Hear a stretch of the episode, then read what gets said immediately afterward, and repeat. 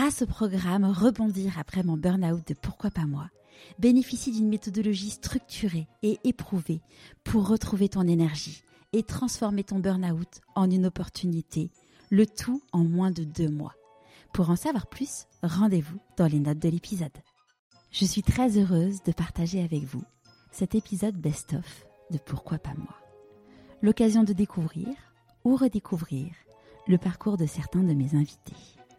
Bonne écoute C'est une grosse erreur d'attendre d'avoir confiance en quelque chose pour faire le truc que tu sens que tu dois faire. Parce que la, confiance se bâtit au fur et à mesure que tu le fais. J'ai fait une entrée de zone. Là, je, suis devenu très confortable, confiant dans quelque chose de complètement nouveau, c'est-à-dire dans le métier d'auteur et conférencier. Truc que je ne pensais jamais faire de ma vie. Je ne je m'étais jamais dit un jour je vais écrire un livre. À 41 ans, je n'avais jamais rien écrit. Je dédramatise le changement et je fais, je fais prendre conscience aux gens que le changement, c'est bon, c'est pas mauvais c'est une bonne chose que ça arrive. Mais à chaque fois, j'avais pas confiance. Au début, c'était difficile. Je pensais abandonner. Je pensais que je n'étais pas fait pour ça. Ça, je le sais maintenant. Ce, n'est qu'une période transitoire. C'est ça, une sortie de zone. Je suis Charlotte Desrosiers-Natral et je suis heureuse de vous accueillir sur Pourquoi pas moi? On a tous rêvé un jour de changer de vie. Certains ont osé écouter leur petite voix et ils ne le regrettent pas. Écoutez ces témoignages qui permettent de décrypter ce qui se passe concrètement entre le moment où on se dit dans sa tête pourquoi pas moi? au moment où on rend tout cela possible. Pourquoi pas moi? Le podcast qui vous invite à écouter votre petite voix. Avant de commencer, je souhaite vous dire un immense merci à tous pour l'accueil que vous avez réservé à mon podcast. Après trois jours de lancement, pourquoi pas moi était sur la home des podcasts de Deezer et de celle d'Apple Podcast dans la catégorie éducation avec plus d'une centaine de notes et des milliers d'écoutes. Aujourd'hui, comme pour Laurent Régaraz, alias Chicandier, que vous pourrez écouter dans le deuxième épisode, si ce n'est pas déjà fait, mon invité ne me connaissait pas, mais j'avais une envie brûlante de l'interviewer. J'ai donc écouté ma petite voix, je l'ai contacté sur son site web et il m'a dit oui. Écoutez bien jusqu'à la fin car j'aurai une petite surprise pour vous. Si vous avez déjà entendu parler de Daniel Bloin, vous vous direz probablement que c'était une évidence que je l'interviewe. Vous ne connaissez pas encore Daniel? Je suis très fière d'être celle qui va vous permettre de le découvrir. Daniel est québécois, vit et parcourt le monde pour faire des conférences. Daniel a eu plusieurs vies. En effet, il a participé à une tournée mondiale du groupe américain Up With People, a ensuite été producteur de disques pour des stars de la chanson canadienne, puis cofondateur d'une agence de communication spécialisée dans la promotion de vedettes canadiennes et internationales comme Céline Dion ou Elton John. Il est également le créateur de championnats de hockey. Sa dernière sortie de zone a été il y a sept ans, où il est devenu écrivain, coach, conférencier international sur ses sorties de zone. Bienvenue dans l'univers de Daniel Bloin. Daniel, Peux-tu nous parler de l'objet que tu as ramené pour euh, te présenter, s'il te plaît? Mon livre. tu veux que je te parle de mon livre Sortie de zone ou Entrée de zone? C'est le, même sujet. J'ai écrit deux livres sur. Euh, écoute, mes deux livres, c'est pour tous ceux qui sont, j'ai effectué un changement dans leur travail, leur carrière ou leur vie, mais qui n'osent pas sortir de leur zone de confort par peur par euh, peur de l'insécurité financière, le jugement des autres, de l'inconnu, peur de l'échec et tout ça. Donc, c'est pour aider les gens à, à, faciliter et accélérer leur processus de changement. Et surtout pour souffrir le moins possible. Parce que le changement, c'est difficile, c'est stressant, c'est angoissant. Mais il y a façon de souffrir beaucoup moins lorsqu'on comprend et on a conscience du processus de sortie de zone de confort. Maintenant, plus j'en parle, plus je, je, suis convaincu à 1000% de ce que je dis. À l'époque, je l'étais à 99,9, mais maintenant que j'ai des témoignages de partout dans le monde, euh, de tous les types de personnes, de riches, pauvres, jeunes, vieux, euh, en Polynésie ou Maroc, euh, en France, ou peu importe que ce soit au Québec, un cerveau, c'est un cerveau. On a tous des poussées de vie, des trucs qu'on sent qu'on doit faire, qu'on veut faire parfois, on, ressent qu'on est rendu un Y dans notre vie. Hein. un Y? Qu'on doit tourner à droite ou choisir de tourner à droite ou à gauche. Et là, on ne sait pas trop si on va à droite ou à gauche. Ou on, fait le changement ou on ne le fait pas, ou on reste dans notre zone. Donc, c'est de prendre des décisions. Est-ce que aussi, est-ce que je suis en train de persévérer, je dois persévérer dans ce que je fais ou je suis en train de m'acharner dans la mauvaise direction? Une très grande différence entre s'acharner et persévérer. Il y en a une, s'acharner, ça implique une sortie de zone obligatoire pour revenir à la bonne mm. place, mais persévérer, bon, oui, c'est difficile, le changement. C'est lorsqu'on est entre deux zones de confort, qu'on est dans le stress et qu'on doute. C'est là que c'est difficile. Lorsqu'on a la vie dans la face, que j'appelle, le nez à contre-courant, entre deux zones, entre deux fosses. Parce que je fais souvent une analogie avec la vie du saumon. Du saumon. Du Pacifique. Parce que moi, mes idoles, pour vrai, je pense que c'est les saumons. Ce qui m'impressionne, c'est que depuis des milliers d'années, aucun saumon ne s'est trompé. Ils reprennent tous la bonne rivière, mm. qui va les faire revenir à leur source, dans la rivière dans laquelle ils sont nés, jusqu'au bout de la rivière où ils sont nés. Et une fois qu'ils rentrent dans la bonne rivière, basé sur leur ressenti, on s'entend, c'est, c'est pas rationnel, hein, un saumon, basé sur leur ressenti, et une fois qu'ils rentrent dans la bonne rivière, leur vie, c'est la même chose que nous. C'est-à-dire une succession continue de fausses courants, fausses courants, fausses courants, fausses courants. Zone de confort, transition difficile. Zone de confort, transition difficile. Et ce n'est, c'est l'histoire d'une vie. Ce n'est pas qu'à, la crise de la quarantaine. Tout à fait. Non, C'est, du début à la fin. Donc, lorsqu'on sait ça d'avance, ça dédramatise tout le processus parce qu'on sait que c'est normal, que la vie n'est pas contre nous, la Terre tourne, et elle s'en fout qu'on, elle s'en fout complètement qu'on ait le goût ou non que la vie nous impose le changement ou qu'on le sente, on en parlait tout à l'heure avant l'entrevue, si on le ressent, de toute façon, on n'aura pas le choix à un moment donné. C'est ça. Si on résiste le plus longtemps possible, on va tous se rendre au burn-out, à la dépression. On prend un mur. On prend un mur. Et ça fait mal et on met du temps et à ça, Et ça fait encore plus mal et ça prend encore plus de temps. Si je fais ce que je fais aujourd'hui avec mes livres, mes conférences, tout ce que je fais sur le web, c'est pour que les gens ne se rendent justement pas là au mur, à souffrir trop complètement inutilement. Donc, je dédramatise le changement et je fais, je fais prendre conscience aux gens que le changement, c'est bon, c'est pas mauvais. C'est une bonne chose que ça arrive.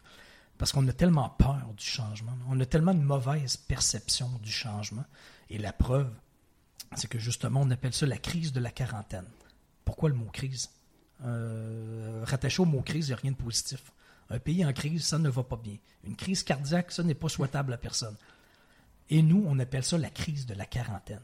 Au lieu d'appeler ça l'éveil de la quarantaine, enfin le zombie se réveille de la quarantaine. La renaissance, la Enfin le, le, le, le, je sais pas comment on appelle ça, le quarantenaire, je sais même pas comment on appelle ça. Mais enfin la personne de 40 ans se pose des vraies questions et arrête de suivre le troupeau. Parce que à un certain moment donné, on est comme gelé, on est hypnotisé du cerveau. On se pose plus de questions. On fait copier-coller. On est sur l'autoroute. On ne prend pas la petite sortie. Mm. Mais c'est ce que je trouve dommage. Parce qu'on passe à côté de quelque chose souvent de très, très beau. Si on avait pris la petite sortie, c'est sur les petits chemins de campagne qu'on voit des beaux paysages. Parce que sur l'autoroute, c'est quand même monotone. Hein, c'est facile, c'est confortable. On ne se pose plus de questions sur l'autoroute. Et ça nous hypnotise. Je suis le premier à être hypnotisé quand je suis sur l'autoroute. Parfois, j'oublie de prendre des sorties parce que je réfléchis plus. Je, suis parti, je pense plus. Tu es en pilote automatique. Pilote mm. automatique, exact. on est tous, on tombe tous toujours un jour ou l'autre sur, le pilote automatique. Mais c'est de se, recommencer à se poser des vraies questions. Et toi, du coup, dans ta vie, il y a eu plusieurs sorties de zone. Oui, quelques-unes. Quelques-unes, mais quand même euh, des, des, majeurs. Des majeurs et où il y a eu du courage. Est-ce que, avant qu'on parte de tes sorties de zone, est-ce que tu peux nous raconter d'où tu viens? Donc, tu es canadien. Oui. Et hum, donc tes parents sont professeurs tous les deux, donc on peut dire que potentiellement ils ont une, euh, une vie qui est un autoroute, mais en fait finalement non, parce qu'ils ont réussi à, aussi à, s'ouvrir en, déménageant notamment à. Eh bien écoute, euh, j'ai évolué la grande majorité euh, partie de ma vie à Québec, dans la ville de Québec, au Québec, mais habité, je, retourne très loin dans mon enfance, mais de 2 à 4 ans dans, en Provence. Mhm. Et à l'âge de 13 ans environ, j'habitais en Ontario une province anglophone du Canada. Mais ça, c'est. Oui, ça m'a aidé à dédramatiser le changement. Et c'est sûr que ça m'a aidé dans mon processus. Hein. Je savais que c'était pas la fin du monde, qu'on ne meurt pas à, hmm. vivre des sortes, des grandes sorties de zone euh, géographiques. Et euh, oui, mes parents m'ont. C'est vrai que j'ai été très encouragé et supporté dans mes changements. Même si ça fait toujours peur à tout le monde et que c'est toujours difficile. Mais je mes parents n'ont jamais été un blocage, un frein. J'ai eu la chance. Ça, c'est une chance parce que je ne l'ai pas choisi, je n'ai pas fait exprès. J'ai eu les parents que j'ai eus. Et euh, donc, je, je, leur dois beaucoup à ce niveau-là. Mais oui, j'ai eu quelques grands changements dans ma vie. Je dirais que j'ai eu trois grandes fausses, ce que j'appelle des fausses, des, zones, mm. trois grandes zones. C'est-à-dire euh, producteur de disques pour des grandes vedettes de la chanson au Québec pendant cinq ans. Et ensuite, pendant 12 années, j'ai eu ma propre agence de communication qui faisait la promotion des grandes vedettes internationales. Euh, que ce soit en chanson ou en humour au Québec, de, comme tu disais tout à l'heure, de Céline Dion, Cirque du Soleil, Elton John, toutes les grandes vedettes que vous connaissez. Et ça, j'ai fait ça pendant 12 années. Et ma dernière grande zone, dans laquelle je suis encore, j'ai fait une entrée de zone, là, je, suis devenu très confortable, confiant dans quelque mhm. chose de complètement nouveau, c'est-à-dire dans le métier d'auteur et conférencier. Truc que je ne pensais jamais faire de ma vie. Je ne je m'étais jamais dit un jour je vais écrire un livre. À 41 ans, je n'avais jamais rien écrit. Justement, tu te disais quoi quand tu étais petit? Qui était le petit Daniel? Qu'est-ce qu'il se disait? ben, Quand je serai grand, qu'est-ce que je ferai ben, Un petit Daniel au Québec euh, voulait devenir joueur de hockey professionnel. Mais quand tu n'as pas assez de talent en hockey, hmm. tu fais autre chose. Moi, à l'époque, j'ai voulu devenir journaliste. J'ai voulu devenir médecin. en tout cas, on a tous des des petites passes, des petites bulles que j'appelle, mhm. des, petites poussées de vie. qui. Mais c'est drôle parce que dernièrement, quand j'ai fait ma grande sortie de zone, euh, ma dernière grande sortie de zone euh, dans la, euh, au début de la quarantaine, j'ai vendu ma société. J'ai donné les parts de ma société à, mon, ma partenaire, mon associé, la société qui faisait la promotion des grandes vedettes internationales. Et dans ma tête, j'avais plein de petites bulles. Des petites bulles, c'est des, petits, ce que j'appelle des trucs, des petites poussées de vie, des trucs que j'aimais. Mais c'était jamais 100% de un ou de l'autre. C'était tout le temps un petit bout. Par exemple, euh, quand je dis des petites bulles, j'avais. Moi, je travaillais avec des humoristes. Je faisais la promotion des humoristes très connus au Québec et internationaux. Et euh, le, petit bout, là, de. Moi, je les voyais aller, je les voyais aller sur la scène, parler pendant deux heures, faire des blagues. Après ça, c'était fini. Leur travail est fini, tout le monde est heureux, ils sont très bien payés. Là, je me disais, c'est quand même cool, cette portion de travail-là, de, de, faire ça dans la vie. Mais je ne voulais pas devenir un humoriste. Mais j'aimais beaucoup cette portion de travail. Et il y a une autre portion que j'aimais, c'est, je me disais, c'est quand même cool, un, médecin qui est assis à son bureau dans sa clinique. Des gens font la file toute la journée pour lui parler, lui demander conseil. Et lui, il est assis, il discute avec eux, il donne ses conseils. La personne quitte et son travail est fini. Moi, je trouvais ça cool, cette portion de travail-là. Et une autre portion que j'aimais aussi, c'est les gens qui sont sur la route. Moi, quand j'ai quitté ma société, je n'avais aucune idée de ce que j'allais faire dans la vie, mais je me disais, je veux être sur la route j'avais juste une phrase sur la route, sur la route, sur la route, tellement que je me suis dit, c'est peut-être de devenir un camionneur. je suis, pour de vrai, je suis allé à des séances d'information pour devenir camionneur. Et là, j'ai réalisé que bon, ce n'est pas ça à 100%. Sur la route, oui, mais pas comme camionneur. Mais c'est donc médecin, humoriste, camionneur. J'avais ces trois bulles-là. Et, et a suivi ma quatrième grande bulle, c'est-à-dire mon obsession pour le concept sortie de zone de confort. J'ai écrit là-dessus. Mais ça, ça m'a amené directement mes trois autres bulles. Parce que maintenant, aujourd'hui, je suis sur la route. J'ai jamais été, je peux pas être plus sur la route que ça. J'ai 10 tournées en Europe juste cette année, jusqu'à l'île de la Réunion. J'ai fait 300 conférences dans 6 pays environ jusqu'à ce jour. Donc, je suis toujours sur la route. Mm-hmm. Ça, c'est ma portion camionneur. Je suis obsédé par mon sujet et je, fais la portion euh, humoriste parce que je donne des conférences. Je vais parler deux heures, les gens trouvent ça drôle et je quitte, mon travail est fini. Mhm. Et ça, je trouve. Donc, j'ai retrouvé le, côté camionneur, humoriste et la portion médecin. Maintenant, je fais plein de consultations privées de gens qui veulent des coaching privé, de gens qui veulent changer de vie ou faire un changement quelconque.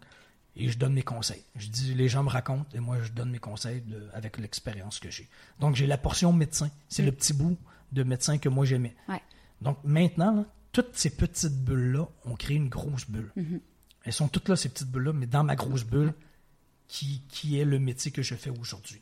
Qui fait qu'aujourd'hui, c'est fantastique. Absolument. Et on a, toutes des, on a tous des petites bulles comme ça, des petites mhm. poussées de vie, des trucs qui nous allument. Ça, je dis que c'est tout plein de petites prises électriques dans lesquelles on se met le doigt. et on prend des petits chocs électriques. Ah, ça, j'aime ça un petit peu. Ah, ça, j'aime ça aussi. Mais un moment, parce qu'il y en a plusieurs qui me disent euh, j'ai plusieurs bulles. Mhm. Moi, je suis une bouteille de champagne, j'ai plein de bulles. Mais je sais pas quelle bulle choisir, vers où je marche. Quand tu fais une obsession de ça, à un moment donné, toutes ces petites bulles-là se mettent ensemble. Mhm. Mais il faut que tu avances vers la plus grosse. La plus grosse bulle, moi, ça a été ma révélation de mon sujet. Je suis devenu obsédé par le sujet sorti de zone, qui m'a mené à, mes autres petites bulles? Mais c'est comme mettre des cailloux, là, la théorie des cailloux. Si tu veux rentrer tous les cailloux dans un bocal, ben, tu dois commencer par le plus gros caillou et ensuite mm. mettre les autres petits cailloux. Et là, tu vas pouvoir remplir le bocal. Mais avec les bulles, c'est la même chose. Tu dois mettre la plus grosse bulle. Et quand je dis la plus grosse bulle, c'est de marcher vers ce qui crée le plus d'enthousiasme et de joie et de feu d'artifice dans Écouter son ventre et son corps. Euh. Ça, c'est directement relié à la joie, mm. l'enthousiasme et la passion. Ça, c'est ça. Mm. Si tu marches vers là, peu importe c'est quoi ta joie, ton, ce qui crée de la joie, de l'enthousiasme ou des feux d'artifice dans ta tête, si tu marches vers là, c'est sûr et certain qu'il va se passer quelque chose. Et, et d'habitude, une grosse erreur qu'on fait, c'est parce qu'on ne sait pas ce que ça va donner, on attend de, on essaye de prévoir l'avenir en se disant, je vais prévoir ce qui va arriver dans un an, parce que là, je sais pas si je dois le faire, oui ou non. Je vais essayer de prévoir au niveau rationnel ce qui va arriver dans un an, deux ans, trois ans, quatre ans, pour décider si aujourd'hui je dois faire le, truc que je sens que je dois faire. C'est la pire erreur à faire, parce que l'humain n'est pas assez intelligent pour ça. On, on, ne peut pas savoir. Je l'ai prouvé mille fois. Moi, les résultats de fou, j'aurais été le pire des cons à essayer de prédire ça c'était impossible à prévoir ce qui allait arriver comme truc de fou ou de ouf, comme vous dites ici. Mais il faut que tu avances au fur et à mesure. Le chemin ne se présente qu'au fur et à mm. mesure. Oui, absolument. Ça, c'est difficile d'être patient. C'est un de mes grands défauts. Je ne suis pas patient. Je suis le premier qui tirerait sur une fleur pour qu'elle pousse ou sur un arbre pour qu'il pousse. Mais ça ne sert à rien. Mm-hmm. Le seul truc qu'on doit faire, c'est planter l'arbre. Et une fois qu'il est planté, donc, ta graine, ton projet, peu importe c'est quoi, c'est à chaque jour mettre du soleil et de l'eau. C'est tout ce que tu as à faire. Tu ne peux rien faire autre. Donc, mettre du soleil et de l'eau, c'est sûr que ça va pousser. C'est des mathématiques, c'est sûr. Et mettre du soleil et de l'eau, ça veut dire marcher à chaque jour, faire des pas vers ce qui crée beaucoup de joie et d'enthousiasme. Et ça, c'est des mathématiques, c'est pas de la croyance. Après, il faut bien se il faut quand même bien se connaître pour savoir euh, ce qu'on aime, parce que finalement, parfois, quand typiquement quand on a fait un burn-out, on a une espèce de perte de confiance en soi, perte de qui on est. On d'ailleurs, on s'est perdu pour en arriver là. Et, donc, il y a quand même un travail à faire de savoir bah, qui je suis, qu'est-ce que j'aime, et reprendre euh, ouais, la confiance. Et, et, pourquoi qu'on se rend, ça c'est selon moi, c'est ma théorie, mm-hmm. mais pourquoi on se rend au burn-out et la dépression, c'est parce qu'on n'est pas conscient que nos désirs, pas je ne sais pas si on n'est pas conscient ou on n'accepte pas ou on, ne veut pas savoir, parce que c'est difficile à assumer, que nos désirs, nos aspirations, nos rêves changent continuellement dans la vie. Parce qu'on on, a, comme la fausse impression qu'une fois qu'on étudie dans ce qu'on étudie, on commence à travailler là-dedans. Après ça, si on est normal et stable, c'est pour toujours. C'est pour toujours. Mm. Une fois que tu es là, là, c'est fini. Mm. Tu as trouvé. Tu es arrivé sur le sommet de la montagne. Et là, tu restes là. Et d'ailleurs, il n'y aura plus de changement dans la vie. Et quand tu changes, les gens te disent Mais mon Dieu, tu changes. C'est n'importe quoi, mais t'as la bougeotte. Comme si tu étais instable. C'est ça, exactement. mais c'est parce que la Terre tourne. Et tu vieillis. À chaque jour, tu vieillis. C'est sûr et certain, garanti, que tes désirs, tes aspirations, tes rêves vont changer continuellement dans la vie. Donc, de ne pas accepter ça, de ne pas assumer ça, on devient rigide et mhm. on souffre. Parce qu'on grandit, on évolue, nos désirs changent, la Terre tourne. Et si on ne s'adapte pas à ça continuellement, c'est continuel. Mhm. C'est un travail de tous les jours. Moi, je ne sais pas, dans un, je me suis jamais dit dans deux mois, dans six mois, dans un an, deux ans, trois ans, quatre ans, ce que je vais faire. Je, je n'ai aucune idée. Moi, je le sais au fur et à mesure, jour après jour. Ce qui crée de la joie et de l'enthousiasme tout de suite, non? je sais que je marche dans la bonne direction. Mhm. Je ne sais pas te prédire l'avenir. Il y en a plein qui me demandent, c'est quoi? Mais c'est moi. Oui, ça prend des rêves, mais c'est ce qui crée de la joie tout de suite. Là. Pas dans un an, deux ans, quatre ans. C'est quoi tout de suite qui crée de la joie? Mais marche vers là. Mhm. Je te jure, le chemin va se présenter au fur et à mesure. Parce que ça, c'est une autre chose que j'ai appris. Si nous, on a les bulles qu'on a, là, ce n'est pas un hasard. Moi, mes bulles ne sont pas dans ta tête. Et tes bulles mhm. ne sont pas dans ma tête. Et ça, une des pires erreurs à faire, c'est d'essayer de comparer nos bulles. De se comparer aux autres. On est 7-8 milliards, a 7-8 milliards d'empreintes digitales différentes. On a 7-8 milliards de bulles différentes. Ça ne sert à rien de comparer nos bulles. Et ça, c'est aussi ridicule de, poser la question aux autres de, l'entourage direct, qui ne comprend pas nécessairement ce qu'on vit. De demander aux autres de l'entourage direct, qui ne comprend rien de ce qu'on vit. Est-ce que tu penses que ce que je sens, je le sens pour vrai? c'est aussi ridicule que si je te posais la question, est-ce que tu sens que moi, j'ai envie de, de pisser aujourd'hui? Présentement, est-ce que tu sens que j'ai envie de pisser? Ben, tu le sais pas, toi. C'est moi qui le sens. Toi, tu n'as aucune idée. C'est moi qui sais si je, sens que j'ai envie de pisser. C'est aussi ridicule que ça. S'il fallait que je te pose la question, ce serait ridicule. Mais dans la vie, c'est la même chose. Nous sentons tous qu'on est supposé sentir et les autres n'ont aucune idée. Tout ce qu'ils peuvent voir dans nos yeux, c'est la joie et l'enthousiasme ou quelqu'un mm. qui s'éteint. C'est juste ça qu'on peut voir. On ne peut pas rien voir d'autre. La joie, l'enthousiasme ou, le, la tristesse. Quelqu'un quelqu'un qui s'éteint, c'est quelqu'un qui souffre. Puis plus il s'éteint, plus il souffre. Et ça devient des symptômes psychologiques, physiques. On se met à mal dormir, on se met à prendre plus d'alcool, on se met à devenir plus agressif. Toi, dans un, dans un de tes changements de vie entre euh, Montréal et Québec, tu disais que tu avais eu des problèmes de respiration? Oui, absolument. Je le raconte souvent aussi en conférence. Tellement je résistais au changement, moi, à 28 ans. J'avais, j'ai comme découvert que la Terre tourne, justement, que nos désirs, nos aspirations changent dans la vie. Et je résistais à ça. Parce que je pensais que dans la vie, tu étudies, tu commences à travailler dans ce que tu étudies. Et si tu es normal et stable, il va y avoir un blackout, un trou noir d'environ 40 ans. Il n'y aura pas de changement là-dedans. Il va n'y avoir que deux autres sorties de zone importantes, la retraite et la mort. Moi, je pensais que c'était ça la vie. Donc, à 28 ans, moi, je pensais que j'allais être producteur de disques toute ma vie. Je pensais que c'était ça la vie. Mais je sentais que c'était pas ça, c'était plus ça. Et là, je résistais à ça je commençais à souffrir. Souffrir, je commençais à mal respirer. Et je suis allé chez le médecin.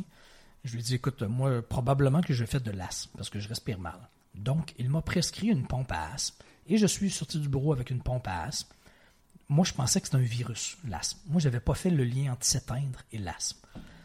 Et euh, tellement que je jouais au hockey sur glace avec ma pompe à asthme sur le banc des joueurs. Et à chaque fois qu'on se déplaçait sur le banc, moi, je déplaçais ma pompe à asthme entre les joueurs. Parce que, hey, c'est dangereux. Si je suis un asthmatique et que je fais une crise d'asthme sur la glace pendant que je joue, c'est dangereux. Il faut absolument que ma crise, euh, ma, pompe à asthme soit à côté de moi, toujours. Je te confirme aujourd'hui que je n'ai jamais fait d'asthme de ma vie. Mm. Je joue au hockey sur glace encore à chaque semaine. Je suis 20 ans plus vieux, beaucoup plus vieux. Et je ne joue pas avec une pompe à asthme. Moi, j'ai juste appris à 28 ans que lorsque je résiste au changement, ce que je sens que je dois faire, je commence à mal respirer. Et ça, ça s'est renouvelé après dans, dans ta vie? à 40 ans. oui. C'est toujours le même symptôme? Euh, Ben oui, oui. Euh, j'ai recommencé à faire de l'asthme. Mais là, je savais que c'était pas de l'asthme. Je résistais au changement. Et j'ai appris aussi, au fur et à mesure, que d'autres, euh, moi, c'est les poumons. Il y en a d'autres que c'est des maux de ventre, des maux de tête, des maux de dos, de l'eczéma. Ça, prend pas ça ne prend pas huit doctorants en psychologie, en médecine pour faire des petits liens. Je connais une personne que je vais bientôt interviewer. Lui, il a perdu, euh, enfin, il, est venu paralyser des jambes, il n'arrivait plus à marcher. Donc, ils ont été hyper inquiets en comme mode. Ça. Euh, comme ça, du jour au lendemain, ils ont cru que c'était neurologique et tout. Et en fait, euh, non, c'est juste qu'il était en train de faire un burn-out. Et entre guillemets, juste. Ah, si, ouais, Il était en train de faire un burn-out et ça, l'a paralysé des jambes. il, il, avait du mal à marcher, il boitait. Non. ouais. Ça, c'est la première fois que je l'entends, mais ça, c'est fou. Ouais, c'est fou. Ouais. T'imagines? Wow. Ouais. Et là, il n'est pas paralysé du tout des jambes? Euh, non, non, maintenant il marche, il marche, il va très bien et il a changé de vie. Ben exact, exact. C'est impliquant. Waouh, c'est fou. Hein. Mm. Mais ce n'est qu'un autre exemple très concret. De, mais c'est spectaculaire. Mm. Écoute, j'en entends des histoires de fous. de, des, des, mots physiques, juste à cause de la résistance au changement mm. et de ne plus être à la bonne place. Hein. Je te donne un exemple très concret. J'étais chez le médecin pour un examen de routine il n'y a pas très longtemps. Et là, la médecin me pose dans une clinique privée. Puis là, elle me dit, euh, elle me pose la question, toi, tu fais quoi dans la vie? Donc là, je lui parle de sortie de zone, mes livres, mes conférences. Elle dit, ah ouais. Elle dit, moi, je viens de faire une grande sortie de zone dans ma vie professionnelle. Je dis, ah ouais, c'est quoi? Elle dit, ben, moi, comme tu vois, je suis médecin en clinique privée, mais à l'époque, j'étais urgentologue dans, l'Est du Québec, dans des régions éloignées à chaque matin, je prenais l'avion pour faire des petits villages du Québec et j'avais un horaire de fou. Je pouvais travailler 24 heures sur 24, soit dans les urgences, donc toujours sur l'adrénaline, adrénaline, adrénaline. Et elle, me dit, à un moment donné, j'ai développé des gros maux de ventre. Elle me dit, là, c'est une médecin qui parle. Elle me dit, je suis allé chez une autre médecin pour mon mot de ventre. Et là, l'autre médecin, elle me dit, elle me raconte que l'autre médecin lui a prescrit des pilules pour les maux de ventre. Et là, ça allait pas bien du tout. Après quelques semaines de pilules de maux de ventre, ça allait pas bien du tout. Elle dit, je suis retourné la voir. Je lui ai dit, écoute, euh, tes pilules, ça marche pas bien. C'est de pire en pire. Elle dit, OK, on va, on va augmenter la dose. Elle dit, non, non, non, non, non. OK, non, c'est fini, on arrête. On va faire, on va, je vais essayer quelque chose. On va arrêter les pilules tout de suite. Tu n'augmenteras pas ma dose. Ce que je vais faire, je vais faire un changement de vie. Je vais faire un changement de carrière et on verra ensuite si j'ai encore besoin de pilules. Là, elle me dit, comme tu peux voir, je ne suis plus urgentologue dans l'Est du Québec. Je suis ici en clinique privée avec toi. Et quatre semaines après que j'ai fait ma sortie de zone, les maux de ventre ont complètement disparu. Et elle me dit, je n'ai plus jamais eu mal au ventre depuis ce, jour. Et elle me dit ce qui me flabbergaste le plus, ce qui me surprend le plus, qui me frappe le plus, c'est lorsque je suis retourné voir la médecin pour lui dire, écoute, euh, j'ai plus mal au ventre, je suis guéri, c'est fini. Elle n'a jamais voulu savoir comment j'avais fait elle s'en foutait complètement. J'avais détruit sa théorie des pilules. je venais de détruire son ego, ses connaissances de pilules, pilules, pilules. Là, c'est une médecin qui me parle d'une autre médecin. Il y a des médecins qui ne comprennent pas tout non, ça. Mais t'imagines? Mm. Ah, mais ça m'étonne pas. C'est mm. spectaculaire. Donc, c'est pas, pas de l'ésotérisme, c'est pas de la croyance, on s'en fout. il y a un moment où il faut s'ouvrir. Quand, euh, quand, on ne fait pas ce qu'on doit faire, on développe des mots physiques. Ça, ne, ça. ne, prend pas huit doctorats en psychologie puis en médecine pour faire des petits liens. C'est ça. Donc, euh, c'est ça. Écoutez-vous un petit peu plus. Ouais. C'est ça. Et hum, pour les, dans tes sorties de zone, il y a quelque chose moi qui m'a frappé, c'est que tu as eu du culot. Euh, je pense notamment à ta première sortie de zone quand tu es parti en, concert, en tournée, où tu parlais pas anglais, tu ne jouais pas de guitare. Est-ce que tu peux nous, nous raconter cette histoire euh, Oui, quand tu dis du culot, c'est souvent de l'audace, euh, pas de, de, l'insouciance. Ça prend beaucoup d'insouciance, de culot, de l'audace, du courage. Parfois, on me dit, t'es très courageux. Oui, mais peu, ça prend de l'insouciance. Il faut pas être rationnel analytique. Quoi. J'ai envie, j'y vais, j'ai rien à perdre. Exactement, j'ai rien à perdre. Au pire, je vais avoir de l'air con et c'est tout. Écoute, euh, moi, à l'époque, j'avais un fantasme, un rêve, c'était de faire une tournée de musique dans le monde, comme des, des bands rock. Mm. Moi, mon band préféré à l'époque, c'était Bon Jovi. Et moi, je voulais être Bon Jovi et faire des spectacles devant des milliers de personnes, faire des tournées mondiales. Moi, ça, je trouvais ça fantastique. Donc, avais quel âge à ce, moment-là? 20 ans environ. Moi, j'aurais payé pour faire ça comme travail. Mm. Non, lui, il est archi-millionnaire, c'est son travail. Pour moi, c'était surréel, c'était trop beau pour être vrai. Et là, je me souvenais d'un groupe américain qui s'appelle Upward People, qui existe depuis 50 ans. C'est un gros groupe de 150 jeunes qui font des tournées mondiales à chaque année dans plusieurs pays. Et euh, je me souvenais que ce groupe américain engageait les jeunes basés uniquement sur leur personnalité et non sur leur talent en chanson, en musique, en danse. Parce qu'ils savaient que sur le lot, à chaque année, il y avait des gens qui étaient bons dans tout. À chaque année, ils réussissaient à monter le spectacle et partir en tournée mondiale. Chaque année, c'était des jeunes différents? Oui, exact. 150 jeunes à chaque année différents. Et je me suis dit, waouh, c'est ça. Moi, c'est la, seule et unique chance que j'ai dans la vie de faire une tournée de musique dans le monde parce que je n'ai aucun talent musical, mais j'ai, mais j'ai peut-être une personnalité. Donc, je vais aller vérifier. J'ai passé une entrevue et finalement, ils m'ont accepté. Écoute, je ne jouais pas de guitare. J'ai fait croire que je jouais de la guitare. C'était pas vrai. Ils m'ont accepté. Ils m'ont dit apporte ta guitare cet été, mais j'avais sept mois pour me pratiquer pendant sept mois, je me suis pratiqué à la guitare pour finalement avoir un des trois rôles principaux de tout le spectacle. J'ai animé, je parlais même pas anglais, j'ai animé tout le spectacle en anglais pendant une année dans 10 pays, 150 spectacles, euh, jusqu'à Helsinki en Finlande, tous les États-Unis, le Canada, l'Europe. Un truc de fou. J'avais été invité chez Bill Clinton, j'ai fait des stades, j'ai fait même un, discours au Parlement européen à Strasbourg à l'époque des, trucs que j'aurais jamais pensé vivre de ma vie, mais j'ai marché vers du fou. Et t'as pas voulu à euh, continuer? Parce que justement, après, t'as repris tes études? Non, euh, exact. Moi, mon fantasme, mon rêve, ma bulle, moi, mes bulles, je les éclate au fur et à mesure. Donc, mon fantasme de faire une tournée de musique dans le monde, tu l'as fait. quand je suis revenu après une année, je l'avais fait. OK. Je ne sentais pas que je voulais faire ça le reste de ma vie. Mais j'aurais pu sentir mhm. vouloir faire ça le reste de ma vie. Mais ça, c'est pas toi qui décides. Tu le sens, mhm. tu le sens, tu le sens pas. Là. Moi, c'était pas ça. Ma mm. bulle, c'était fait. Je voulais pas devenir un musicien, faire de la scène le reste de ma vie. Pas du tout. Moi, ma nouvelle bulle, c'était d'être producteur, promoteur de vedettes. C'était d'être arrière-scène, promoteur et producteur. Je voulais pas être l'artiste devant, dans les lumières. Et finalement, je suis devenu producteur, promoteur, donc cinq années comme producteur de disques à Montréal, de grande vedette de la chanson québécoise, et douze années comme promoteur de grandes vedettes internationales de passage à Québec. J'avais ma société de 12 salariés environ à temps plein qui faisait la promotion, surtout des attachés de presse de Céline Dion, mm. toutes les grandes vedettes. Donc, euh, ça, c'est ça. C'était mon évolution. Quand dans ton évolution, tu es parti, tu as quand même déménagé. Enfin, je, repense à l'histoire où, quand tu habitais au Québec, tu t'es rendu compte qu'en fait, pour travailler dans la musique, euh, il fallait être à Montréal parce que c'était pas possible. Absolument. Tu es parti avec ton oreiller, ta couette. Oui, ça, c'était fou. Ça, c'était fou. sans savoir où tu allais dormir et sans savoir ce que tu allais faire. Et là, donc, tu étais déjà avec euh, ta femme à ce moment-là? Oui, absolument. Écoute, moi, j'étais à Québec et mon rêve, moi, j'avais une idole à l'époque. Quand je suis revenu de ma tournée mondiale, mon idole, c'était un producteur de spectacle, le producteur le plus connu euh, au Canada à l'époque, Donald K. Donald, qui s'appelait. Et lui, il produisait toutes les grandes vedettes internationales, les Rolling Stones, Madonna, euh, U2, toutes les grandes vedettes, même Céline Dion, la tournée mondiale. C'était mon idole de Montréal, au Québec, qui produisait la tournée mondiale. Et c'était mon idole, mais moi, j'étais à Québec. Et Québec, c'est beaucoup plus petit que Montréal. Mhm. C'est 4-5 fois plus petit que Montréal. Puis moi, c'est une grande ville. À l'époque, pour moi, Montréal, c'était très intimidant. C'est une grande ville.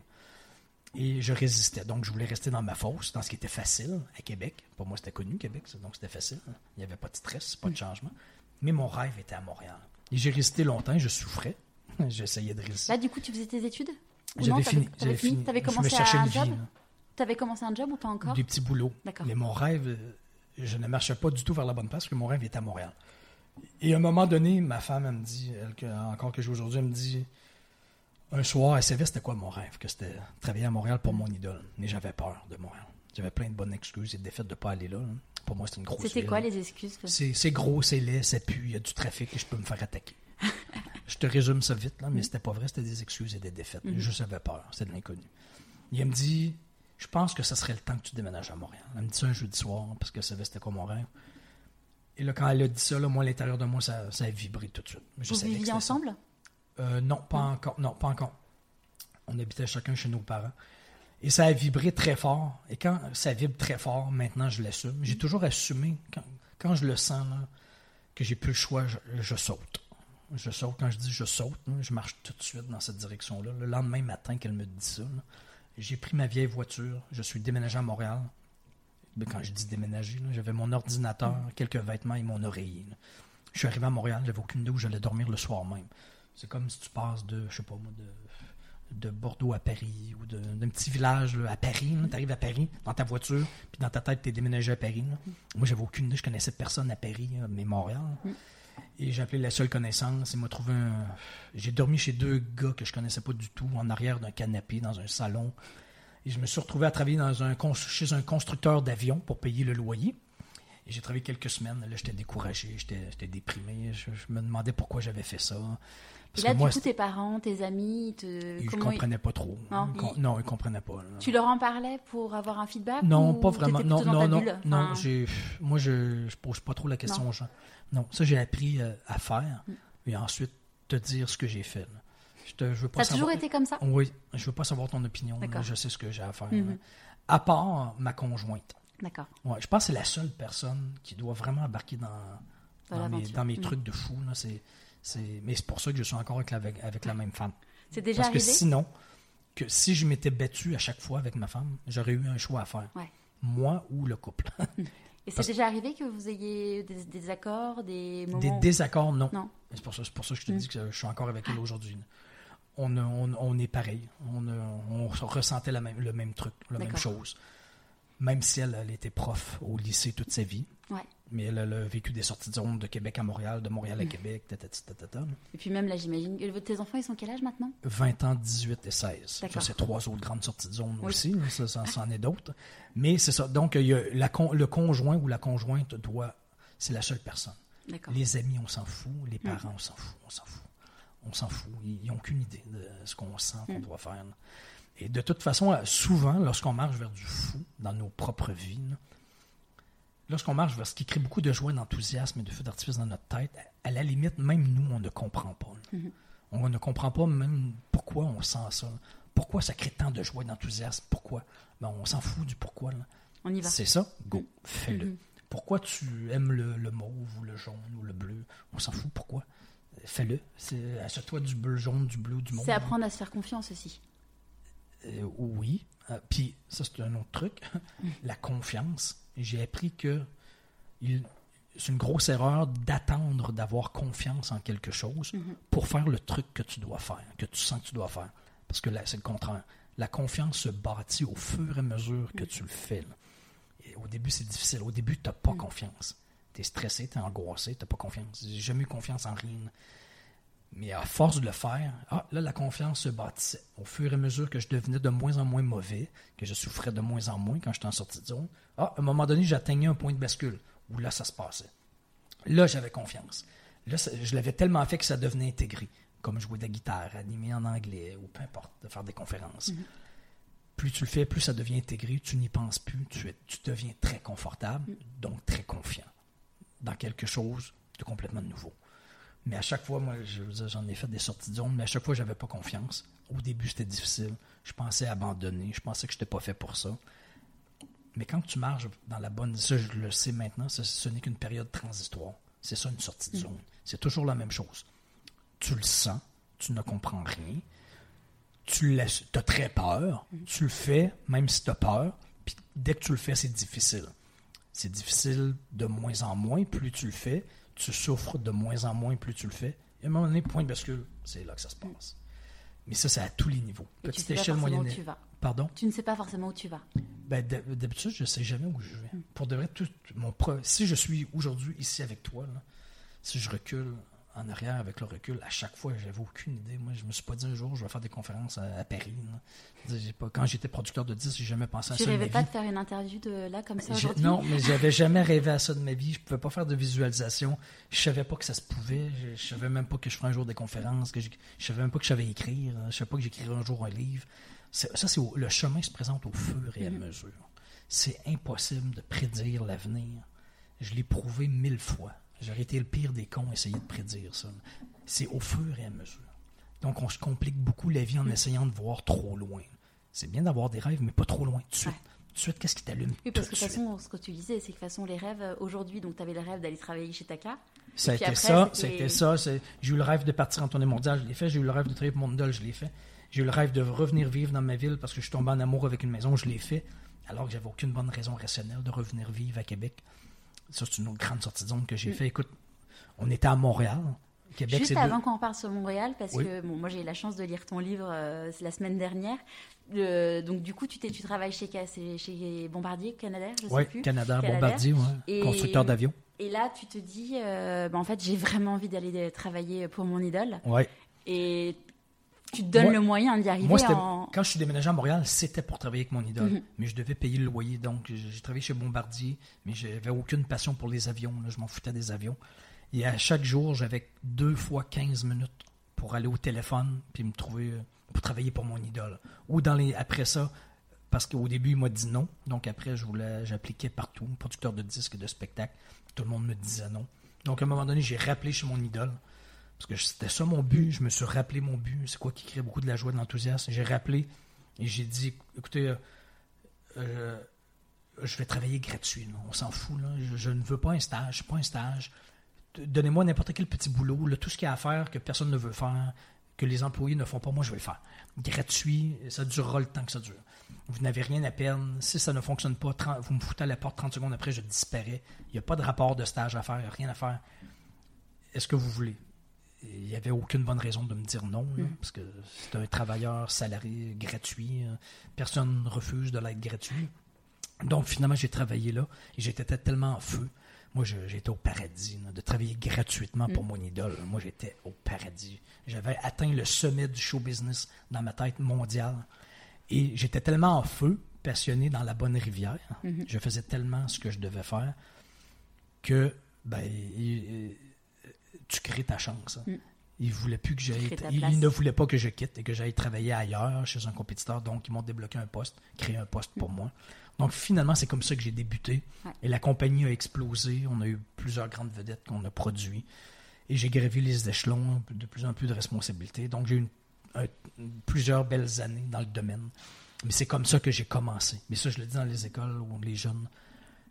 Peu importe ce que tu veux faire, peu importe, non? Marche tout de suite vers là. Mm-hmm. s'il faut, si personne ne veut t'engager, il n'y a pas d'argent, quoi que ce soit, gratuit, gratuit. Donne, donne, donne, donne, donne, donne, donne. Mm tu vas te créer de l'expérience, mhm. tu vas te créer des contacts. ce n'est que tu n'as pas le choix. C'est comme ça. Tant mieux si tu es payé puis tu es chanceux d'avoir un mhm. poste tout de suite au paradis. Mais sinon, fais ça gratuit. Personne ne refuse de l'aide gratuite. Deviens bénévole, aide à des événements, peu importe c'est quoi. Là. Allez faire le ménage. Euh, va faire le ménage. Gratuit. Passer le balai. Tu vas rencontrer les gens du domaine, tu vas te faire des contacts, ils vont te découvrir, ils vont voir, tu vas pouvoir poser des questions. C'est pas, pas si compliqué que ça. Mais si tu, es vraiment motivé, il faut que tu sois en feu. Il mm. faut, que beaucoup de, faut que ça crée beaucoup de joie, d'enthousiasme et de feu d'artifice dans ta tête. Ça, c'est le point de départ. Mm. Mais si ça crée ça, c'est sûr que tu vas te rendre. Si tu marches vers là. Je pense que c'est un point qui est très important, c'est que sur l'argent, ce que dans tout ton parcours, tu dis finalement à chaque fois, j'ai pas fait les choses par rapport à l'argent. Jamais. Et bon, finalement aujourd'hui, euh, tu as ce qu'il faut pour vivre et, et je pense que c'est un point qui est très important parce que souvent, enfin moi, j'ai un jour, j'ai rencontré un jeune qui avait 18 ans et je lui ai dit, tu veux faire quoi, dans la vie? Il m'a dit ingénieur ou je sais plus quelle réponse c'était, mais ce qui m'a plus frappé, il m'a dit, en fait, je veux faire ça parce que c'est un métier où on gagne beaucoup d'argent. Et je me suis dit, mais mon Dieu, mais en fait, enfin, tu peux pas être. Enfin, oui, évidemment, tu es toujours content de gagner de l'argent, mais finalement, il y a un moment, enfin, moi, je sais que dans, dans, ma vie, il y a des moments où je me suis dit, je suis plus heureuse dans mon boulot. Si euh, j'arrive à trouver un job euh, où je suis moins bien payée, mais en fait, je serais heureuse de faire ce job-là, eh ben j'accepte. Bon, la chance que j'ai eue, c'est qu'au final, j'arrivais toujours à, à, garder mon niveau de salaire. Mais en fait, euh, là aujourd'hui, bon bah, je sais pas de quoi sera fait mon avenir, mais j'ai envie de dire l'argent, ça, ça, doit être en effet clairement secondaire. Absolument. Je sais que c'est plus, beaucoup plus facile à dire qu'à mm. faire. Mais si on veut vraiment beaucoup, de toute façon, si tu t'éteins complètement dans ce que tu fais, tu, tu, vas voir que ça va te coûter très cher. En pilule, en burn-out, en dépression, en arrêt de travail. C'est pas mieux, mm. c'est pas, pas, plus payant, là, se rendre là. Mais quelqu'un qui fait un travail pour l'argent, c'est d'une tristesse. Pour moi, c'est d'une tristesse euh, monumentale. C'est passé à côté de sa vie. Mm. C'est très triste. Je sais pas comment le dire. Mm. C'est extrêmement triste. Si, tant mieux si tu fais beaucoup d'argent, oui, absolument. Il faut vivre dans la vie. Je comprends mm. tout ça. Il faut payer le loyer, l'épicerie. Ça, je comprends ça, mais il y a des façons, il y a des trucs. S'il y a quelque chose qui t'allume, et premièrement, si ça t'allume, tu vas travailler beaucoup plus. Tu vas avoir beaucoup mm. plus de succès, c'est sûr, parce que ça t'allume. Tu en donnes mille fois plus que le client demande, parce que tellement ça t'allume. En partant, tu vas avoir beaucoup plus de clients, ou tes patrons vont t'aimer beaucoup plus, ou tu vas obtenir du succès dans ce domaine-là, c'est sûr, parce que ça te passionne. Par exemple, moi, maintenant, si, j'étais milliardaire, puis parfois je le dis en conférence, hein, si j'étais milliardaire, qu'est-ce que je ferais au lieu d'être ici? Ben, je serais ici, quand même. Hmm. Si j'étais milliardaire, je payerais pour faire mon travail. Parce que j'aime ça, être ici. J'aime ça être en entrevue avec toi parce que mon sujet me passionne. Si je parlais d'un sujet qui ne m'intéresse pas du tout, ça serait lourd. Je veux dire, je payerais pas pour faire ça. Puis milliardaire, je ne ferais pas ça. Mais moi, maintenant, ça m'allume, ça me passionne, euh, j'aime ça. Donc, euh, je travaille beaucoup, beaucoup. ça, c'est bizarre parce que depuis que je fais ma dernière carrière de auteur conférencier, Ma femme me dit Je t'ai jamais vu autant travailler. Moi, c'est bizarre parce que quand elle me dit ça, moi, dans ma tête, je n'ai jamais aussi peu travaillé de ma vie. et souvent, les gens me disent posent la question euh, C'est quand tu prends tes vacances? Je me suis jamais posé, je me pose plus cette question, je m'en fous. Je m'en fous complètement des vacances. Bien. je sais pas quoi, je sais pas quoi, pour de vrai, je ne sais pas quoi dire, comme mm. je ne sais pas quoi répondre, parce que j'ai l'impression d'être toujours en vacances, mais de travailler toujours quand même. Je sais pas quoi, je sais pas quoi répondre. Je pense pas à ça. Moi, faire des conférences en France ou peu importe, euh, c'est pas vraiment un travail. je serais milliardaire, je serais ici. mais je suis payé. Là, je suis payé. Je veux dire, je fais de l'argent. Je parle d'un sujet qui m'intéresse. Je change des vies. moi, c'est ma, ma vraie paye, c'est ça. Moi, c'est le résultat. C'est les transformations que je provoque et j'en vois mm-hmm. des milliers. C'est spectaculaire. Même moi, je suis impressionné. Je comprends pas trop, là, mais ça transforme des vies, de, des trucs de fou. J'ai des témoignages euh, presque à chaque jour d'histoires rocambolesques, de changements de vie. Mais moi, c'est ma vraie paye. Parce que je me suis déjà posé la question il n'y a pas très longtemps. Parce que j'ai beaucoup d'humour dans ce que je fais, dans la conférence. Et là, je me suis dit, ben, peut-être que c'est ça. Est-ce que j'aimerais être, devenir humoriste? Juste faire des blagues. Mm. Et sur la scène, faire des blagues. Faire des blagues pour faire des blagues. Et en deux secondes, je me suis répondu assez vite que j'ai aucun intérêt. je m'en fous. je veux pas devenir. Mon but, c'est pas de faire de la scène et de parler devant des gens. C'est pas ça mon plaisir. Je veux pas, de... je veux pas devenir une vedette. C'est pas du tout ça mon, mon but. Moi, ma vraie paye, c'est après la conférence. C'est une fois que je sors de scène. Mon but, c'est pas d'être sa scène. Mon plaisir, c'est pas ça. C'est après de voir dans les yeux des gens et les témoignages ce que ça a provoqué. que je le vois dans leurs yeux, ce que ça a provoqué. Parce que j'ai des histoires à chaque jour de gens qui m'ont vu il y a un mois, un an, deux ans, trois ans, puis ça a transformé leur vie. Puis là, je vois les résultats. Ils me racontent leurs résultats de transformation. Mais ça, c'est fou. Quand tu reçois des, des témoignages comme ça, tu C'est la plus belle des récompenses. Peut-être que ça avait jamais croisé mon chemin, cette personne-là aurait jamais fait ça. Tu te dis, ah, ben, j'ai peut-être quelque chose à voir là-dedans. Mais ça, c'est cool. ça, c'est ma vraie paye maintenant. C'est chouette. Et donc, du coup, après ta cas, tu es rentré à Québec parce que tu as eu un coup de foot pour une maison. Oui. Ce qui est quand même fou. Oui, ça, c'est très fou. Ça, c'est une de mes plus grandes sorties de zone à vie. J'étais producteur de disques à Montréal. Et, mais je m'éteignais. À l'époque, j'avais 28 ans que je commençais à faire de l'asthme. Et il y a eu un élément déclencheur. À un moment donné, une fin de semaine, à chaque mois, on revenait à Québec pour visiter nos parents. Parce que moi et ma femme, on vient les deux de Québec et nos familles étaient à Québec. Et je lui ai dit, écoute, là, ça faisait deux ans qu'on regardait pour acheter une maison à Montréal, dans la région de Montréal. Et pendant deux ans, aucun coup de foudre. Euh, il n'y a rien qui nous allumait comme maison. Jamais, jamais, jamais. Il y avait toujours un problème quelconque. Et à un moment donné, je lui dit, en fin de semaine, en, allant visiter nos parents, on va aller visiter des maisons juste pour la curiosité. On fait semblant qu'on veut acheter des maisons, mais c'est pas vrai. On appelle une agente d'immeuble, on va voir des maisons à Québec, comparer les prix Québec et Montréal. On appelle une agente d'immeuble, elle nous prévoit cinq maisons dans la journée, on rentre dans la première maison. On avait un bébé de six mois dans les bras. On rentre dans la première maison, et je te jure, on a un coup de foudre. moi et ma femme, on savait que ça, c'était notre maison. Parce que ça, c'était fou. C'est ça qu'on cherchait depuis deux ans à Montréal et qu'on ne trouvait jamais. Ah, vous aviez eu le temps de mûrir euh, ce que vous vouliez comme type de maison. Mais ça, là, pour moi, la, maison, c'était fou. Je ne pouvais pas croire que quelqu'un habitait là, Parce que moi, c'était ça que je cherchais. C'était fou. Et quand je te dis que je marche vite vers là, quand je le sens, le jour même, on a fait une offre d'achat sur la maison. Sachant que vous aviez encore un job à, moi, à, ben, Montréal. On n'avait jamais mm. pensé revenir vivre à Québec. Ça n'a même, même pas traversé notre esprit on a senti que c'était notre maison, on l'a acheté le jour même. L'offre a été acceptée le jour même parce qu'on était prêt à rentrer dans la maison dans 30 jours. 30 jours après, on était revenu vivre à Québec, dans la maison, un bébé de 6 mois, les deux, plus de boulot. Et sachant que vous n'aviez pas le droit au chômage? Euh, oui, exact. Mm. Pas d'industrie du disque à Québec. Là, ma, femme avait son poste de permanente à Montréal, devait recommencer à zéro, retrouver un poste de permanente. Euh, c'est un truc qui, est très compliqué. Euh, très difficile. Mm. Et ça, ça fait 20 ans de ça. Et est-ce que tu sais, euh, c'est quand il a retrouvé sa permanence? Ah non, ça, je ne sais pas. Cette année. Ah oui. 20 hein. ans plus tard. On s'en fout. Elle a travaillé à temps plein, c'est un, détail. 20 ans plus tard. Mais à l'époque, elle l'avait à Montréal. On achetait une maison, on recommençait tous les deux à zéro. Avec toutes les bonnes raisons rationnelles pour ne pas faire ça, on les avait toutes. Le chômage, pas de chômage, Avec un bébé, un bébé euh, quitte deux emplois, achète une maison, tout le contraire mm. de ce qu'il fallait faire. Tout le contraire. Et si on avait été rationnel, cérébral, donc on avait fait une liste du pour et du contre. Et si vous en aviez parlé aussi accessoirement à, votre entourage? Ah oui, mais, mais, ah oui, ça, c'était fou. Même nous, on ne comprenait pas. Mm. tu le sens, c'est tout. Et si on avait été, on avait fait une liste du pour et du contre, on n'avait que du contre dans la liste. Et un pour. Le pour, c'était je le sens. Mm. C'est tout.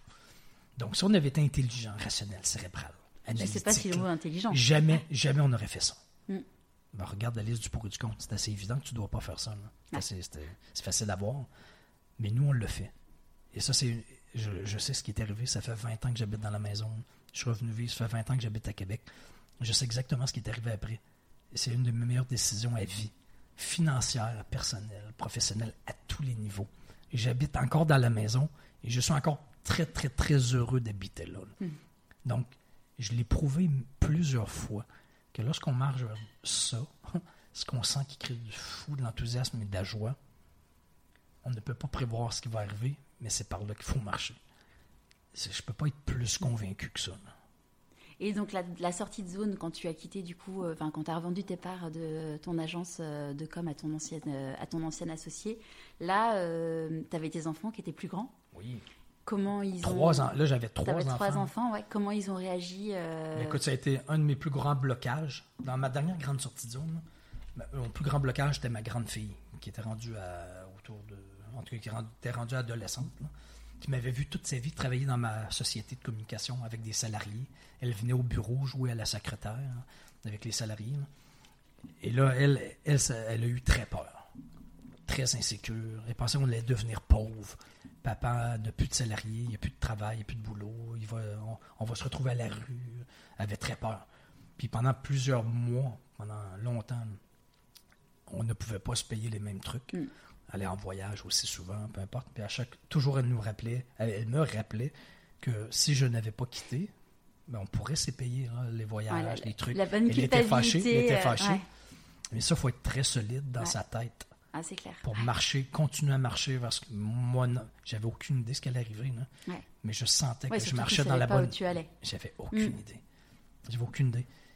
Et là, j'ai eu ma bulle d'écrire mon livre, mon sujet, sortie de zone. Mais ça prend du temps, c'est long. là. Mm. Tu peux abandonner mille fois entre les deux. là. Maintenant, ma grande fille qui est rendue à 20 ans Mm. voit exactement ce qui est arrivé. là. Elle elle m'accompagne en conférence euh, dans le monde. Elle Ah, vient génial. avec moi à l'île de la Réunion en mars. Là, elle comprend exactement. C'est la plus belle leçon qu'elle a eue dans la vie. là. Ah, bah, c'est une belle chance que tu Le changement, la sortie de zone, c'est, c'est la plus belle leçon. Mm. Mais j'aurais eu mille occasions de revenir en arrière Mm. à l'époque, quand elle me rappelait à chaque fois qu'on on ne pouvait plus se payer les mêmes trucs Ouais. et que c'était de ma faute. Moi, ce que je disais à mes enfants euh, quand, quand j'ai arrêté de travailler là cet été, je dit à mes enfants écoutez, maman, elle va gagner moins d'argent, euh, mais maman, elle sera heureuse. Donc, qu'est-ce que vous préférez euh, Continuer à partir en vacances ou avoir une maman heureuse? Ça me fait penser qu'à un moment donné, à une certaine époque, quand ça allait mieux, monsieur, ma fille m'avait dit, on était à la pharmacie, je me souviens, comme c'était elle était à côté de moi, puis elle m'a dit Je ne m'ennuie pas du- de l'époque où tu étais sérieux. Ouais, mais c'est. Sérieux. Ouais. C'est, c'est- Dans les dents. Bang. C'est c'est un truc vachement intéressant. Enfin, mon mari, il a fait un truc hyper violent, mais je le remercie aujourd'hui. C'est qu'avant que je m'arrête, il, il a regardé les enfants qui, ont, à quelle époque, avaient 5 et 7. Il les a regardés, il a dit Vous la trouvez comment, maman, en ce moment? Et là, je me suis pris de. Elle, elle crie tout le temps, elle est stressée. euh, Un truc, enfin, tu prends ça en pleine figure, c'est c'est dur, quoi, quand dans ton petit cœur de maman. Et on lui a, il a reposé la question il y a, je sais pas, il y a un mois, un truc comme ça. Il fait, ah, maman, elle fait des blagues tout le temps. Et tu dis, mais mon Dieu, enfin, je pense que, enfin, pour les gens qui sentent qu'ils sont pas bien, ou s'ils ont un doute en tout cas, qui posent la question à leurs enfants et ils vont se prendre un miroir. euh, Oui, absolument. Mm. Ouais, absolument. C'est, vrai ce qu'ils disent. hein. Je veux dire, Ils disent ce qu'ils pensent. Ils ça. disent ce qu'ils voient. Et puis, Ils il n'y a, disent pas- et puis, y a pas de filtre. Ouais, C'est. ouais, fou, hein, mais Ouais. c'est, c'est tout ce qu'on peut voir. Ouais. On ne peut pas sentir ce que l'autre sent, mais on peut voir dans les yeux de l'étincelle, de la joie, de l'enthousiasme, quelqu'un qui s'éteint, qui chiale, qui râle, qui Ouais. pleurniche, Mm. qui, qui est stressé. Qui... Ouais. C'est, tout ce qu'on peut voir. qui est De la joie de la, ou de la tristesse, un des deux. c'est, ça. C'est- facile à dire, mais c'est ça. C'est, comme ça pour tout le monde. Donc, ne... croire que pour ceux qui écoutent peut-être que, ça va pas bien, que c'est difficile, Mm. Qui sont stressés, angoissés, ont peur, ça va mal, peu importe c'est quoi. là. Vous êtes malheureux, vous restez au changement. Croire qu'il y a une autre vie. Il faut Ouais. juste savoir qu'il y a une autre vie. Ce n'est pas un, un- ce n'est pas un cul-de-sac. Ouais. Si vous décidez d'assumer autre chose ou d'ouvrir vos œillères, élargir vos horizons, vous pourriez être surpris. En tout cas, je, le- je le vois avec des milliers de personnes. là. Toi, tu es un exemple. Même si tu ne sais pas exactement encore ce que ça va te donner dans, dans un an, deux ans, Mm. trois ans, quatre ans, on s'en fout. Là, toi, tu es directement dans, dans le changement. Mais au moins, tu as retrouvé le sourire. Ouais. Déjà, c'est beaucoup. ah bah, ça c'est- ça, ça change déjà ça le va te coûter beaucoup moins cher en pilule. Ouais. J'en en ai pas pris, j'ai eu la chance. Non, mais Ouais. c'est. Tu aurais ouais. pu résister au maximum, là, gagner, continuer à gagner ton salaire euh, où tu travaillais, mais là, tu serais en burn-out, dépression, pilule, maladie. Ça coûte cher, ça aussi. Ah non, c'est. Ça- puis- et puis, c'est, puis, puis ça fait du mal à l'entourage aussi. Ah, c'est Enfin, personne qui est heureux là, de ça. ça, là. c'est- Ça va pas bien pour personne. Non. Non, Non, c'est ça. Puis souvent, on se fait dire c'est égoïste de faire des sorties de zone, des changements. Tu penses juste à toi. Ben oui, mais c'est parce que En c'est pas c'est le choix. but. T'as pas Mm. le choix. là. Ouais. C'est c'est quoi qui est plus intelligent? Un parent qui souffre toujours, qui, qui sera à la dépression, ou quelqu'un qui. Un parent qui prend le risque de marcher vers de la joie et de l'enthousiasme? Ouais, puis si- Qu'est-ce qui est plus intelligent, Si t'es pas heureux, ton conjoint peut pas être heureux. Enfin, C'est un cul-de-sac. un- ça, c'est un cul-de-sac. Ça, ça amène à rien. Mm. Il n'y a rien d'intelligent là-dedans. il y en a plein qui disent c'est égoïste. Ben oui, c'est égoïste. Mais c'est quoi les premières consignes en avion avant qu'un avion crache? C'est- C'est quoi la première consigne? C'est mets le masque Mm. à oxygène sur ton nez et ensuite mets-le à tes enfants. C'est marrant parce que j'ai pris l'avion, pas d'ailleurs pour aller au Canada euh, pendant les vacances. Et, euh, et c'est marrant parce que je me, pour une fois, j'ai écouté les consignes et je me suis fait cette, euh, je me suis arrêtée là-dessus. Je me suis dit bah oui, mais en fait, il y a un moment, enfin, Mais c'est égoïste ça. Se C'est- mettre le max. imagine, ton enfant est en train de mourir et toi tu vas te mettre le masque ouais, à oxygène à toi avant, Mm. avant lui. mais sauf que si, Ben, c'est ça, c'est ça le but. si là. tu tombes, euh, tu pourras pas l'aider. C'est pas plus intelligent, là. c'est complètement ridicule. Donc oui, c'est égoïste, mais tant mieux, c'est ça. C'est ça le but. là. C'est, beaucoup plus intelligent d'être égoïste on s'entend, mm. mais quand c'est une question de survie, de changement de vie, de sortie de zone, de ton ressenti, tu n'as pas le choix.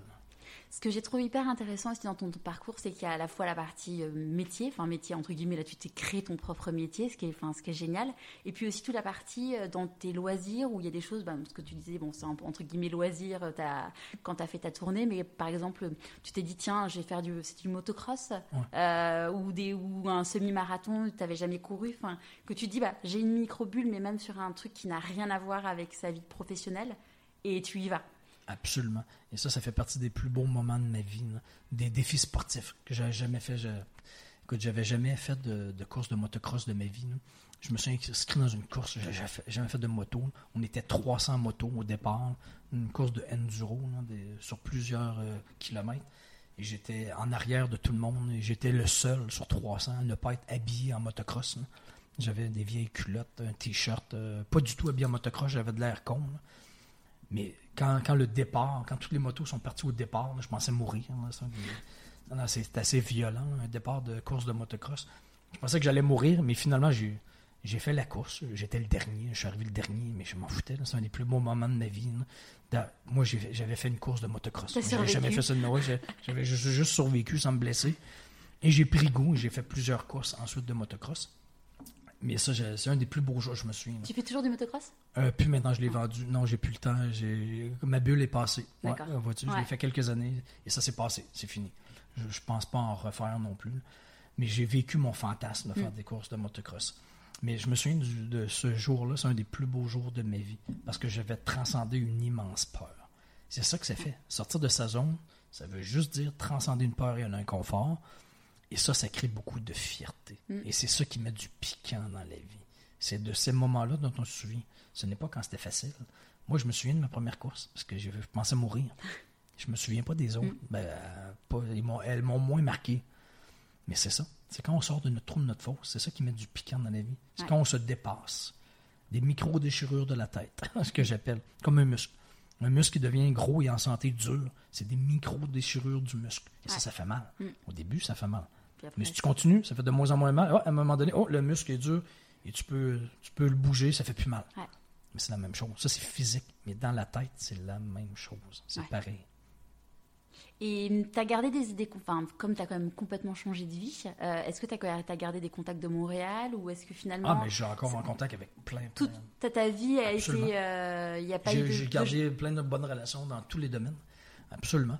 Et ça, c'est une erreur de penser aussi que euh, lorsqu'on est rendu à un Y et on se pose la question est-ce que je change, oui, non, mm. je fais le changement, oui, non, c'est de penser que ce qu'on vient de faire, c'était une erreur ou un échec.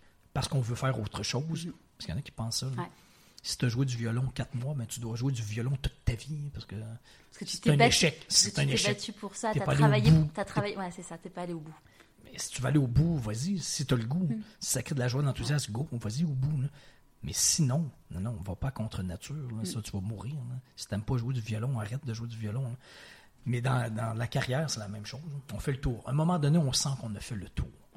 Tout le monde arrive là, à un moment donné. Et, pourquoi on se sent vivant, c'est lorsqu'on grandit, on progresse. Ça, ça veut dire faire des sorties de mm. Passer à un autre niveau. C'est juste passer à un autre niveau. Sans nécessairement changer de travail et de carrière. ça peut être ça. Mm, ça, c'est des grandes sorties de zone. Mais dans ton travail, dans ta carrière, c'est qu'est-ce qui te ferait passer à un autre niveau, qui créerait du défi, du challenge, mm. des micro-déchirures de la tête? Ben, moi, mes trois grandes sorties de zone, sans changer de travail et de carrière, ça a été ma première conférence en anglais. Sortie de zone en anglais. Mm. J'en ai fait huit ce jour. Euh, et ensuite, ça a été ma première conférence en Europe. Moi, je pensais avoir atteint le sommet de l'Everest. Mm. Mais là, j'en ai donné une centaine. Je pensais jamais donner une deuxième. Euh, on ne sait jamais où ça mène. Et ensuite, ça a été de faire des, euh, des, des journées d'atelier avec des dirigeants d'entreprise sortie de zone. Hmm. Toujours avec mon sujet, ça m'a juste fait passer à un autre niveau. Très complémentaire. Ça a élargi ma zone dans mon domaine, sans changer de travail de carrière. Donc ça, c'est un exemple que je donne. Ça ne veut pas dire changer de travail de carrière. Parfois, c'est ça. Mais dans notre travail, dans notre carrière, il y a façon, sans changer de métier, de passer à un autre niveau. Mm-hmm. Quelque chose de complémentaire, quelque chose qu'on n'a pas fait, qu'on n'a pas essayé encore. Juste pour obtenir des résultats auxquels on n'est pas habitué. Parce que si on ne fait que copier-coller, parce que c'est facile, mm. confortable, connu, bon, on obtient toujours les mêmes résultats. C'est des mathématiques. C'est ça. Et si tu n'essaies pas d'autre chose, si tu essaies d'autre chose, oh, là, ça se peut que tu obtiennes d'autres résultats. Mm. Différents, juste différents. Pas nécessairement meilleur ou pire, mais différent. Juste pour mettre du piquant dans la vie, sentir qu'on progresse, qu'on évolue. C'est ouais, c'est très intéressant. Ça, ça fait, euh, ça, ça fait fourmiller des bulles. Et est-ce qu'il y a des livres ou des personnes qui t'ont inspiré ou qui t'inspirent euh, dans tes sorties de zone euh, ou même dans ta vie tout court? ben, Oui, mais depuis longtemps, j'ai toujours comme, pas un modèle, mais un peu, en tête Richard Branson de mm. Virgin. Je sais pas si tu connais. Bien sûr, oui. Parce que lui, il n'est pas standard. Ah il n'est pas dans le moule. Il ne mm. suit pas le troupeau. Moi, j'aime les gens qui ne suivent pas le troupeau. Des gens qui sont capables de réfléchir tout seuls et de faire des trucs. Alors que les, autres les jugent ou, on, ne les attend pas. Lui, lui, il est heureux dans la vie, ça paraît. Il a toujours le gros sourire dans le visage. Il fait des trucs de fou. Il s'amuse. Lui, il s'amuse. Moi, j'aime les gens qui s'amusent, qui sont. On se prend tellement trop au sérieux. On se prend tellement trop au sérieux. Mm. C'est spectaculaire. Et plus on se prend au sérieux, plus on souffre. Ça, c'est pour moi, ça c'est clair et net plus tu te prends au sérieux, plus tu as un gros ego, plus tu souffres. Mm. Et ça, je le sais. Je, l'ai vu récemment auprès d'une personne de mon entourage et c'est clair qu'on dit, mais enfin, respire. Ah, c'est des gens auxquels on a juste le goût de dire respire. C'est ça, respire, c'est relax. détends-toi. C'est ça, c'est. Ouais, mais c'est fou. Plus, plus les gens sont rigides, plus ils souffrent. C'est ça. On dirait que ça vient tous. J'ai l'impression que ça vient tous tous des éléments qui viennent ensemble. Rigidité, rationnelle, euh, trop, trop cérébral, analytique, rigide, lourd. Euh, tout est dangereux, tout, est coincé. Coincé. Au Québec, on dirait pogné du cul. Je sais pas comment vous dites ça ici, mais coincé du cul. Je, ah non, on dirait plutôt un balai dans le cul. Un balai dans le cul. On dirait que ça vient tous ensemble. Ouais. Balai dans le cul, conservateur, rigide, peur de tout. Ouais. Euh, faut profiter de la vie. Elle peut s'arrêter. C'est lourd, euh, c'est lourd, mais que c'est lourd. Mm. Ça, c'est un truc, euh, tu vois, on faisait un petit, euh, on, a lu ton livre là pendant les vacances avec mon mari, chacun à, notre tour, et on s'est fait un petit débrief après sur chacun ce qu'on avait retenu. Et moi, il y a quelque chose qui m'a vraiment, qui m'a interpellée, et je l'avais lu également dans un livre de Christine Michaud. C'est la vie, elle peut s'arrêter demain. ce que, enfin, ce que disait Steve Jobs. Qu'est-ce que, enfin, en gros, qu'est-ce que Mais je pense toujours à ça. Qu'est-ce que j'aurais comme regret et je si ça arrête tout de suite. C'est ça. Et je pense toujours que ça peut s'arrêter tout de suite. Sans être euh, fataliste, enfin, ça ben, va arriver forcément un jour. Un jour, tu vas avoir raison. Un jour, on va avoir raison. Ça, le plus tard possible. Mais par contre, ouais, c'est se dire, euh, Mais ça, j'en parle en conférence. Si j'ai fait plusieurs grandes sorties de zone qui m'ont fait obtenir des résultats de fou dans ma vie à moi, c'est parce que je sais que je n'ai pas de temps à perdre. Mm. Je sais que dans ma tête, je me, je me dis toujours, je n'ai pas dix ans pour faire ça je n'ai pas cinq ans peut-être. Je n'ai peut-être pas même, il me reste peut-être même pas une année mm. pour faire le truc que j'ai à faire. Fait que c'est tout de suite, là, pas un moment donné, tout de suite. Et plus tu fais ça, plus tu as des résultats tout de suite. Pas un moment donné, tout de suite. Et plus tu as des résultats tout de suite, plus tu peux passer à un autre résultat mm. et avancer. Et euh, on entend souvent le. C'était quand le. C'est quand le meilleur moment pour planter pour récolter. Si tu veux récolter les fruits de ton travail, de ton, de ton arbre, c'était quand le meilleur moment pour planter ton arbre? Ben, c'était hier. Si tu ne l'as pas planté hier, ben, le moment, c'est le meilleur moment, c'est aujourd'hui. C'est tout de suite. Ben, plus tu vas attendre, plus tu vas repousser le, la récolte des fruits. ce n'est que des mathématiques. C'est pas de la croyance. Donc, c'est tout de suite. On y va. Tout de suite. S'il y a des gens qui te croisent et qui te disent, mais en fait, toi, Daniel, t'as trop de chance, ah, tu leur réponds quoi? Non, ça, je peux, je peux pas être d'accord avec ça. On crée notre chance. Je suis pas responsable de tout. Il y a plein de choses qui me sont arrivées que, sur lesquelles je n'avais aucun contrôle, mais je l'ai créé, ma chance. Mm. Si ça s'est arrivé, c'est parce que je me suis mis là, Et ça, je suis convaincu de ça. C'est vrai de l'extérieur, avec le parcours, même mes dernières années c'est fou ce qui est arrivé, qui peut paraître comme de la chance, mais c'est moi qui je me suis mis là. Et c'était très difficile de me mettre là. C'était difficile, stressant et angoissant de, vivre les changements que j'ai faits, mais je l'ai fait. Donc le chemin se présente au fur et à mesure qu'on avance, mais non, c'est pas vrai que c'est de la chance. ça serait m'insulter de dire que j'étais chanceux. Tout le temps, OK, à chaque fois, je suis chanceux. Donc, à chaque fois, je suis chanceux je vais m'acheter des billets de loterie si je Je me suis jamais acheté un billet de loterie de ma vie. je ne crois pas à ça. Ben, pas je crois pas à ça. Tu peux euh, gagner, il y a toujours des gagnants, là, mais, mais je m'en fous, c'est pas mon but dans la vie. Mm. Je veux pas, je cours pas après la chance. Je fais ce que j'ai à faire et la chance arrive. Ce qu'on appelle la magie, les synchronicités, les planètes qui s'alignent. Ça, c'est quand tu marches vers du fou. C'est là que ça arrive. Sinon, tu, tu ne vois pas la chance, tu ne la vois pas. Tu ne te places pas en situation d'avoir. Parce que la chance n'arrive pas quand tu restes dans ta zone, dans ton trou, dans ta fosse, à copier-coller. La chance n'arrive pas là, Elle arrive quand tu sors de là. Mm. C'est comme ça que tu peux être chanceux. Mm. C'est en prenant des risques. comme tu disais, c'est le Y. C'est savoir prendre le Droite ou gauche. c'est ça. Exact. Mm. Si tu avais un conseil à donner euh, à quelqu'un qui que tu rencontres? Suivre son ressenti. Arrêter d'analyser, cérébraliser, rationaliser, tout ça c'est du ressenti. Et ça, c'est du fou. Et c'est pas de l'ésotérisme. C'est pas. je suis certain qu'un jour, ça va être prouvé. Je, ne peux pas être plus convaincu que ça. Je Je sais pas si c'est biologique. Ça, va être, je suis certain qu'un jour, ça va être scientifique, ce que je dis là. mais là, ça a l'air farfelu. Mais quand tu marches vers du fou, ton ressenti qui te dit très clairement que ça crée de la joie ou que tu es en train de t'éteindre, juste d'être conscient du processus de sortie de zone. Mhm. Tu vas le sentir. Dès que tu vas l'assumer, ce que tu sens, tu vas avoir peur. Et quand tu vas le faire, même si tu as peur, ça va être difficile. Tu vas vouloir abandonner, mais ça va prendre du temps. Et si tu te tranches qu'au point de bascule, c'est là que ça va se passer. C'est mon meilleur conseil. Juste être conscient de ça. Du processus zone, toujours, toujours. Et ça, ça revient toujours dans la vie. C'est pas la crise de la quarantaine, mm. c'est toujours, toute la vie. À petite échelle, moyenne échelle, personnelle, professionnelle, la Terre tourne et le changement, c'est le changement. C'est la seule chose qui ne change pas. On l'entend souvent, mais c'est ça.